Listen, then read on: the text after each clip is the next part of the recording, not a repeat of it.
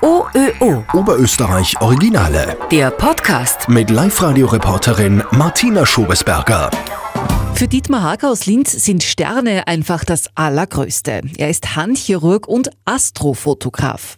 Das bedeutet, dass ich Freude daran habe, das Licht der Sterne zu fotografieren und insbesondere jenes von fremden Sternenwelten, also andere Galaxien.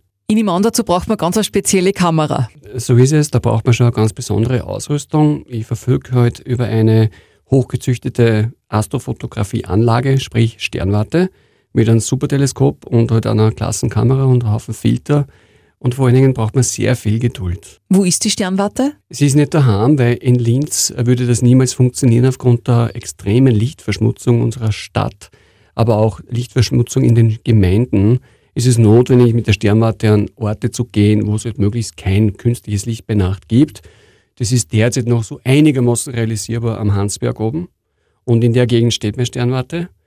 Und dann arbeite ich aber auch noch zusammen mit einem australischen Kollegen, der hat eine Sternwarte gebaut, mitten in der Pampa, absolut im kulturellen Nirgendwo. Also da gibt es 0,0 Lichtverschmutzung und da kriegen wir halt wirklich ganz fantastische Datensätze zusammen und die darf ich dann bearbeiten. Und wie funktioniert das technisch? Also das ist konkret ein Teleskop, ein speziell für die Fotografie ausgelegtes Teleskop, bei dessen Ende, wo man normalerweise durchschauen würde, finden Sie Einrichtungen wie Filterräder und halt dann eine CCD-Kamera und wiederum eine Einrichtung, die die Kamera auch drehen kann, sodass man zu jedem x-beliebigen gewünschten Punkt am Sternenhimmel das Teleskop ausrichten kann. Und dann sorgt eine Einrichtung, die nennt man Montierung, dafür, dass sie die ganze Einheit entgegen der Erddrehung bewegt. Oder anders gesagt, dass das Objekt, das ich einstelle, auch wirklich konsequent mitverfolgt wird. Wie weit in den Kosmos hinein können Sie fotografieren? Also wir haben Objekte auf unseren Bildern, deren Licht stammt aus einer Zeit, wo das Sonnensystem noch nicht einmal da war, in dem wir leben. Also die entferntesten Objekte sind 10 Milliarden Lichtjahre, die wir auf unseren Bildern nachweislich drauf haben. Das ist das Besondere in der Astrofotografie. Wir machen Dinge sichtbar, die mitunter gar nicht mehr, mehr so existieren, wie wir es jetzt am Bild sehen. Und trotzdem können wir unglaublich viel daraus lernen. Wie das Universum aufgebaut ist, wie die Gravitation funktioniert, wie der Aufbau einer Milchstraße funktioniert und können daraus natürlich im Umkehrschluss ganz viel über unsere eigene Milchstraße lernen, ganz viel über eigenes Sonnensystem lernen und die Beschaffenheit. Zum Verständnis, die Milchstraße, in der wir wohnen, ist äh, eine sehr alte Galaxie, die ist relativ zeitnahe zum Big Bang auch einmal entstanden. Aber die Sonne, um die wir herum kreisen mit allen Planeten, das ist ein sogenannter Next Generation Stern. Das heißt, das ist ein Stern, der ist erst lange Zeit danach entstanden, nämlich aus den Überbleibseln von anderen Sternen, die davor da waren, für Milliarden von Jahren und aus deren Explosionsprodukten sich dieses Sonnensystem gebildet hat. Und äh, die Erde ist halt ein wunderbarer Aussichtspunkt, um hinauszuschauen ins Weltall. Und da schauen wir uns um und da fotografieren wir eben in alle Himmelsrichtungen und stellen immer wieder mit Erstaunen fest, boah, ich habe ein Objekt drauf, dessen Licht stammt aus, aus einer Zeit, wo es das Sonnensystem eben noch gar nicht gegeben hat. Wie teuer ist so eine Anlage? Also um die Sterne auf so einem hohen Niveau zu fotografieren, muss man einen guten Mittelklassewagen investieren.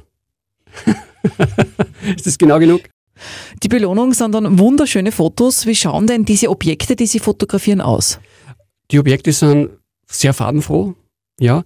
Einfach deshalb, weil wir ja natürlich die Möglichkeit haben, in unserer Ausrüstung stundenlang zu belichten. Also ich habe ja auf, zum Beispiel auf meiner Homepage, wird man Objekte finden, da habe ich 100 Stunden Gesamtbelichtungszeit investiert. Aufgeteilt auf viele Nächte, mitunter sogar auf zwei Jahre, aufgrund des Wetters und so weiter. Und äh, dementsprechend, äh, ja, das sind mitunter bildfeldfüllende, farbenfrohe Sternenwelten. Man meint ja da fast eine Bewegung sehen zu können in den Bildern. Ja, also in, ein, in einem Bild ist natürlich eine Momentaufnahme, da dreht sich klarerweise nichts, ist nicht animiert. Aber wenn man das Bild anschaut, dann nimmt man intuitiv schon wahr, dass es sich im Speziellen bei den Galaxien um Strukturen handelt, die sich auch bewegen und die sich auch drehen um, eine, um einen Mittelpunkt. Ja. Was machen Sie mit den Fotos? Die Aufnahmen benutze ich, um äh, daraus Vorträge zu stricken, um damit wiederum die Menschen aus ihrem Alltag abzuholen und um sie zu begeistern, der Natur bei Nacht zu begegnen und um sie zu begeistern, ihnen klarzumachen, ein bisschen das Gefühl neu zu bringen über die Dimensionen des Universums. Ja. Es relativiert sehr vieles. Das, was wir in unserem Alltag als extrem wichtig oder problematisch wahrnehmen, relativiert sie ziemlich und wird eingeschrumpft auf eigentlich wenig Bedeutungsvolles, wenn man sich mit dem einfach nie einlässt. Das ist ja der Mehrwert für mich selber.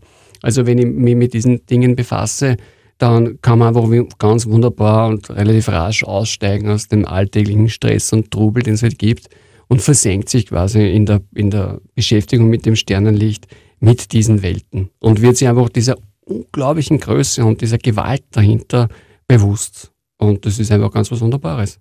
Wobei Sie sagen, es wird immer schwieriger, Sterne zu fotografieren. Es ist nicht nur schwieriger, ordentliche Fotos zu machen, es ist schon schwieriger geworden, den Sternenhimmel überhaupt zu sehen. Weil, wenn wir ehrlich sind, in, in den Großstädten, aber auch genauso in den Gemeinden, wo öffentliche Beleuchtung einfach sehr, sehr billig geworden ist, ist der Himmel im, in der Nacht so derartig hell, dass es kaum mehr möglich ist, mehr als ein für Sterne zu sehen. Das bedeutet auch, äh, dass wir dabei sind, eine ganz wichtige Quelle von menschlichen Erkenntnis auszuschließen. Wir schließen ja mit der Lichtverschmutzung das Fenster zum Kosmos zu. Wenn wir uns aber jetzt vergegenwärtigen, dass in aller Kulturgeschichte alle Hochkulturen, die da gewesen sind, sich alle ausnahmslos immer am Licht der Sterne orientiert haben. Ich rede jetzt nicht von Astrologie, sondern von handfester Naturwissenschaft. Ja.